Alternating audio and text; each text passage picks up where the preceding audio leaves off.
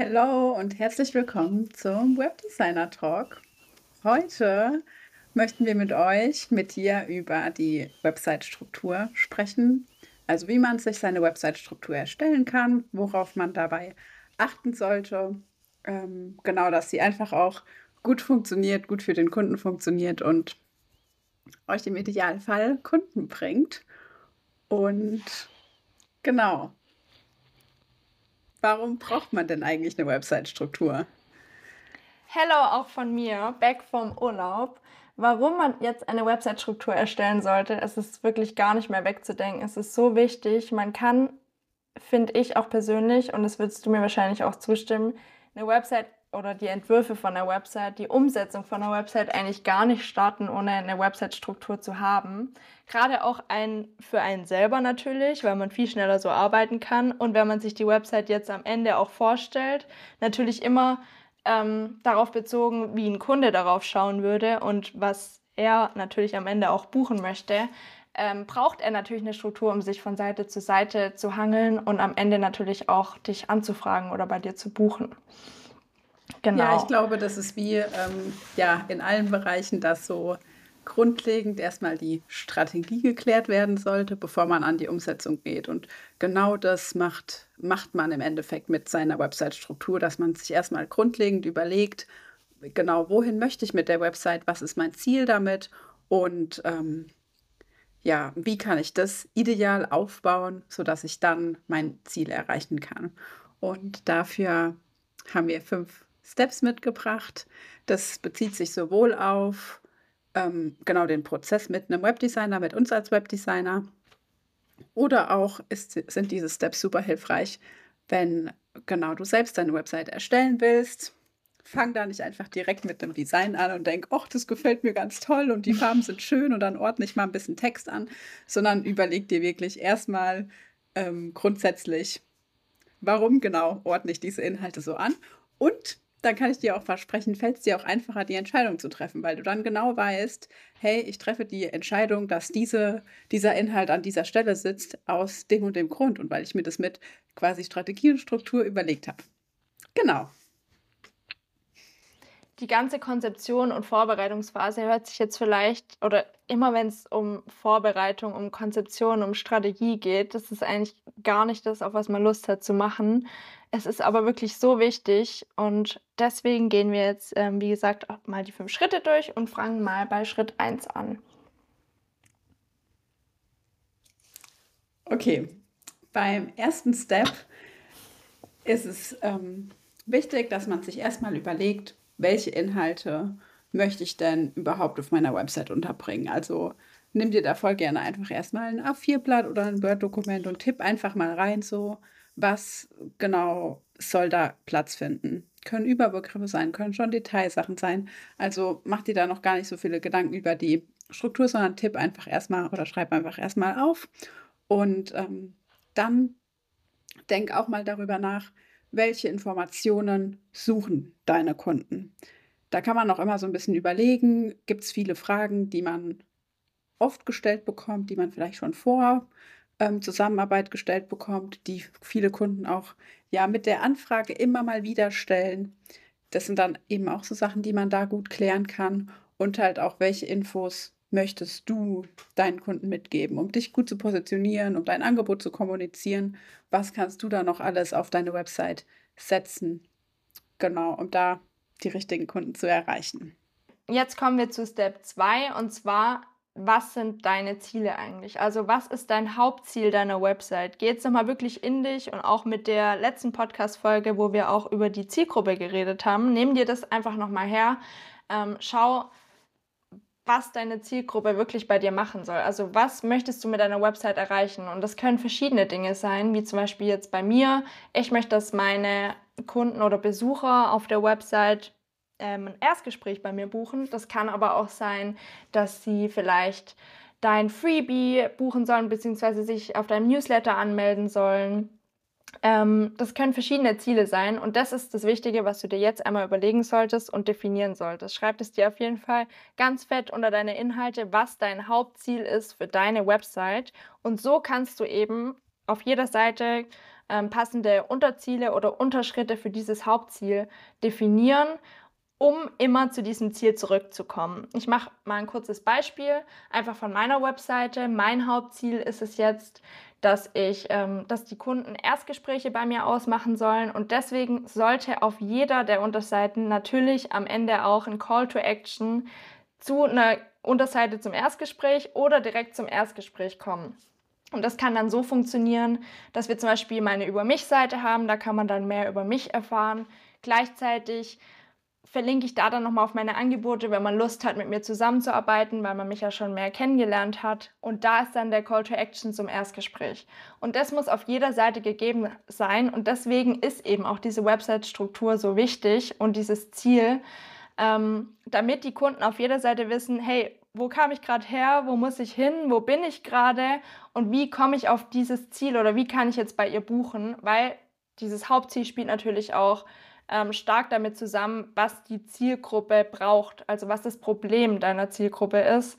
Ähm, gleichzeitig natürlich mit deinem persönlichen Hauptziel und das führt dann natürlich zu mehr Kunden. Also das ist dieses Haupt, Haupt, Hauptziel, sage ich mal. Ähm, genau. So, und im dritten Step, genau, wenn wir dann die Inhalte, die wir haben, platzieren wollen, äh, erarbeitet haben und auch welche Ziele wir haben oder was unser Hauptziel ist, dann gehen wir quasi daran, die Struktur wirklich zu erstellen. Dann schauen wir uns die verschiedenen Inhalte, die wir unterbringen wollen, an und überlegen, wie können wir das jetzt in ein gutes Raster, eine Struktur bringen. Also wie können wir die Inhalte zusammenfassen, in was für Unterpunkte kann man die teilen. Also oft ist es ja auch ja, ich sag mal, ziemlich gängig, dass man irgendwie eine Seite über sich hat, eine über die Leistungen. Vielleicht gibt es dann aber bei den Leistungen auch noch Unterpunkte. Da kann man auch echt schon so ein bisschen überlegen, auch was sucht meine Zielgruppe. Also kommt meine Zielgruppe wegen einem ganz bestimmten Thema immer zu mir und dann macht es vielleicht schon Sinn, das auch ins Haupt, also die Haupt Struktur in das Hauptmenü, in die Oberbegriffe mit aufzunehmen, dass man da auch einfach Begriffe wählt, die bekannt sind, die dem, die auch zur Zielgruppe passen. Ähm, genau, also man strukturiert quasi seinen Inhalt in die Menüpunkte und Untermenüpunkte. Also man, man schreibt dann quasi so grob das Website-Menü erstmal auf. Genau, und ja, wenn man das dann aufschreibt, sollte man echt nochmal im Kopf durchgehen, so für welchen Nutzer, für welche Zielgruppe erstelle ich das gerade? Sind diese Begriffe wirklich schlau gewählt? Wählt auch nicht so lange Wörter, gerade weil es ja dann auch oben in der Menüstruktur steht. Und auch als Tipp, schiebt die Inhalte jetzt nicht, also wenn jetzt zum Beispiel, als Beispiel, ähm, sind Kontaktinfos, immer, also immer im Kontaktreiter so, dann schiebt sie nicht untereinander einen Unterpunkt so. Der, also wenn auf, es gibt ja so bestimmte Sachen, die sind eigentlich auf jeder Website gleich und man hat sich auch so als Nutzer schon gewöhnt, dass man das immer da findet, dann lasst es auch da. Ähm, zum Beispiel auch bei mir war das, also bei mir ist sowas, was mir oft auffällt, dass gerade so Stellenangebote meiner Meinung nach oder halt oft im Footer genannt werden. Und wenn sie dann da einfach nicht stehen, dann ist man schon als Nutzer ziemlich verwirrt und denkt auch oft, okay, vielleicht haben die keine offenen Stellen. Obwohl es vielleicht offene Stellen gibt, die einfach nur so verschachtelt unter dem Punkt Unternehmen nochmal unten unter, Unterpunkt so sind, dass man die dann als Nutzer zum Beispiel gar nicht finden kann. Ähm, dass man das auch einfach so ein bisschen im Hinterkopf behält. Ja, da fällt mir auch gerade ein, das sind einfach diese Sachen, die wir, glaube ich, als äh, Digital Natives so gelernt haben, dass, dass man die bestimmte Sachen einfach auf Seiten findet. Ich bin voll der Fan, wenn man Dinge auch mal anders macht.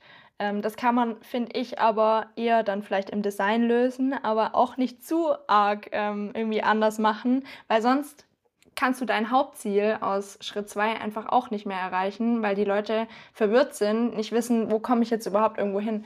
Ich habe es jetzt irgendwo letztens gesehen, dass oben in der Navigationsleiste, wo man, man, eben dann auch die Struktur sieht, die wir hier jetzt gerade festlegen, dass die irgendwie erst angezeigt wurde, wenn man bis zur Hälfte der Seite gescrollt hat oder so. Und sowas ist natürlich eine Besonderheit, sollte aber meiner Meinung nach nicht so sein, weil sonst weiß der Kunde ja gar nicht, hä, wo komme ich jetzt eigentlich zur Anfrage? Es gibt nämlich ja auch immer diese Kunden, die zum Beispiel nur auf die Website kommen, weil sie dich anfragen wollen. Und dann finden sie oben den Kontaktbutton nicht. Und dann hat man ein Problem. Und dann verliert man eben diese Anfrage. Und ja, das wollte ich nochmal kurz dazu sagen. Das bedeutet, dass man eben jetzt nach Step 3 eine gesamte Übersicht hat aus diesen einzelnen Navigationspunkten plus die einzelnen Inhalte, die wir aus Step 1 zugeordnet haben. Und das, wenn wir das so haben, können wir zu Step 4 weitergehen. Und zwar so eine Art nochmal eine Prüfung, passt jetzt wirklich dieses Konzept, was wir hier gemacht haben, und ähm, dazu ist es ganz wichtig, sich nochmal genau in die Zielgruppe zu versetzen. Also nochmal genau zu überlegen, was sind jetzt nochmal die Probleme und Sehnsüchte meiner Wunschkunden. Ähm, ich gehe jetzt wieder auf meinen Fall einfach. Das. Ups, da wurdest Meine du mal Schwester ruft mich die ganze Zeit an. ähm, ich gehe jetzt wieder auf meine Website einfach als Beispiel, weil ich die natürlich mit am besten kenne. Ähm, Alter, ich habe gerade so den Faden verloren dadurch. Du versetzt dich in deine Zielgruppe und ähm, genau überlegst, was sie auf deiner Website suchen. Und ich glaube, du wolltest sagen, dass bei deiner Website ja das Ziel ist, dass sie anfragen. Und deshalb ist auch deine Prio, dass zum Beispiel oben das Kontaktfeld quasi hervorgehoben ist, dass man auch direkt auf der Seite ja. direkt sieht, das Kontakt, äh, wo man das quasi buchen kann, was deine Angebote sind, dass du die dahin genau. leiten kannst. Richtig, vielen Dank. 1A. ähm, genau, deswegen ist es halt so wichtig, sich in die Zielgruppe nochmal zu versetzen, um eben in Kombi mit diesem Hauptziel, was wir definiert haben, da auch, dass dieses Schema, was wir gerade erstellt haben, auch Sinn macht.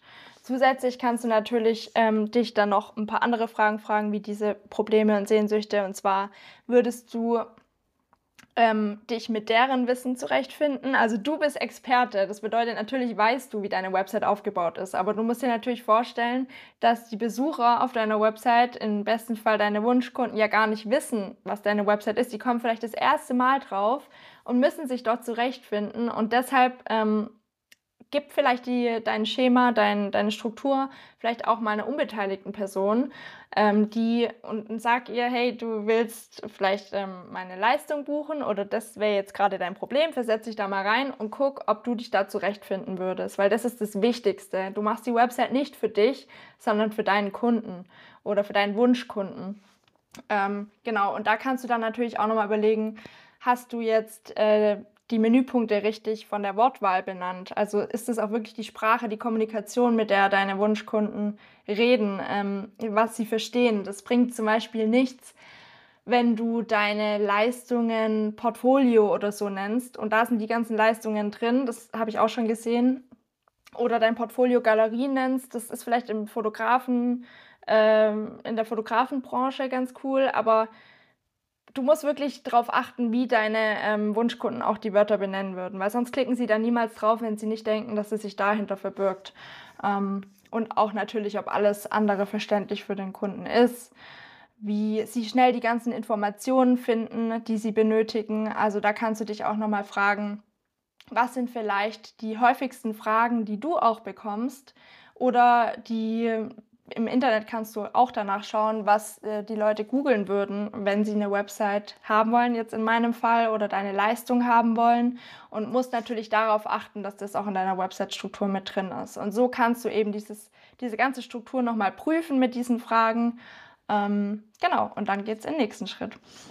Ja, was ich auch immer noch ganz cool finde, aber da muss man auch echt so ein bisschen aufpassen, einfach mal einer ganz externen Person das mal, mhm. also kann man ja dann auch machen, wenn die Website sogar schon umgesetzt ist und klickbar ist, weil dann ist es auch oft besser verständlich. Man kann es ja dann immer auch nochmal umbenennen, nachträglich.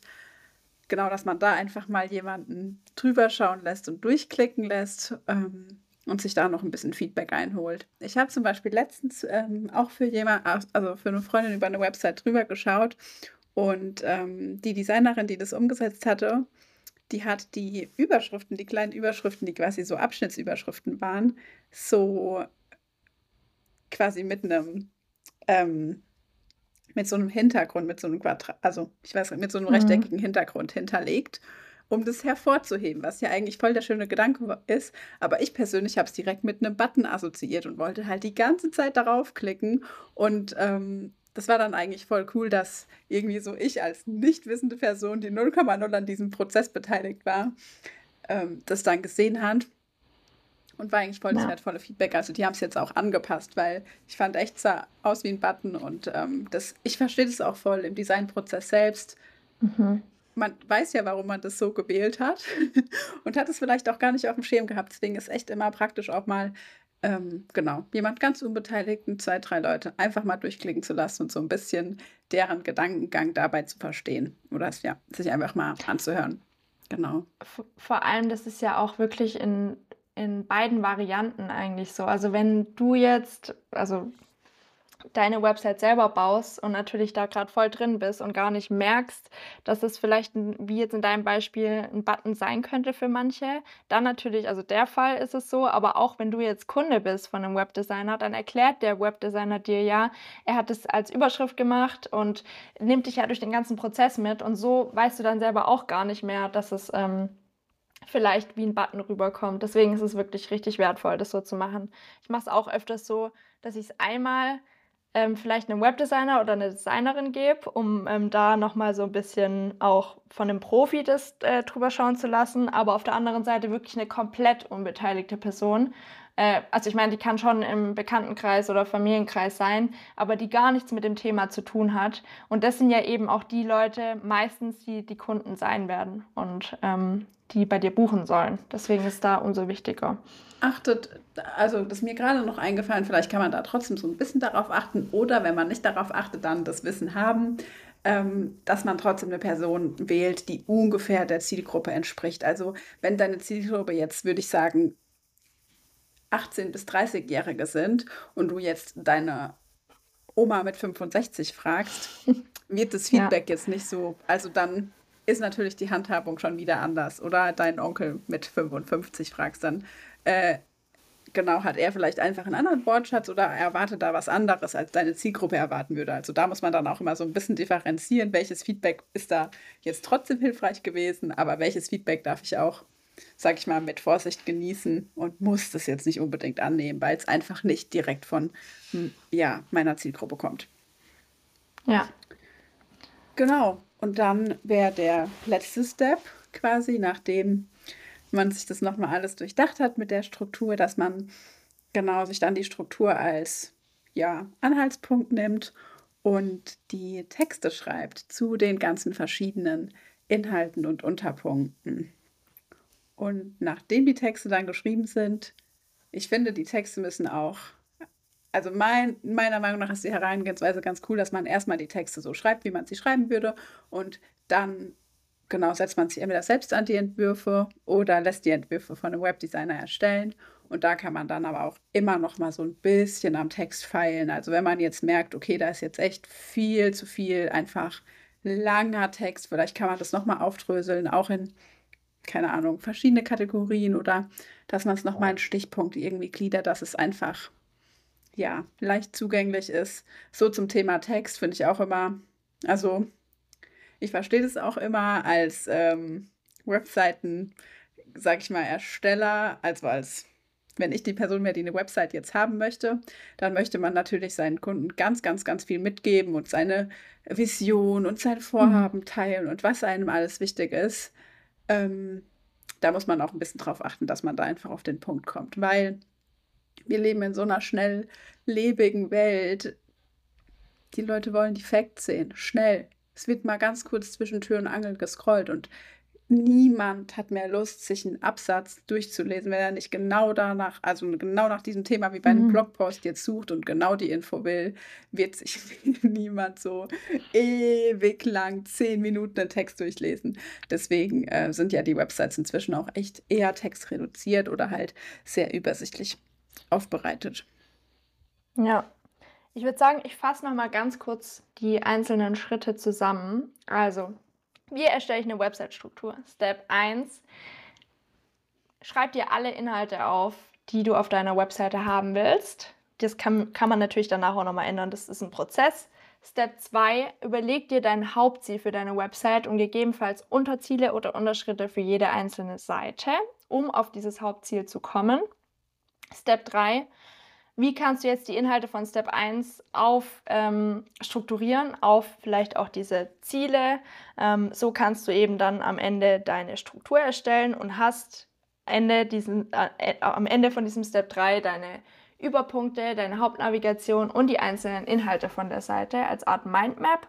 Und dann in Step 4 prüfst du das Ganze nochmal anhand deiner Zielgruppe, lässt natürlich auch jemand aus deiner Zielgruppe drüber schauen, ob das alles so Sinn macht. Das kannst du, wie Julia gesagt auch in einem späteren Schritt, wenn die Entwürfe stehen oder man klicken kann, schauen. Und im letzten Schritt dann natürlich die einzelnen Inhalte, wenn die geprüft wurden, mit Inhalten und Texten füllen. Ja, genau. Falls ihr Fragen habt, schreibt uns einfach. Wir haben darunter unsere Websites und unseren Instagram verlinkt. Und wir freuen uns auf nächste Folge. Bis dann. Bis nächstes Mal. Tschüss.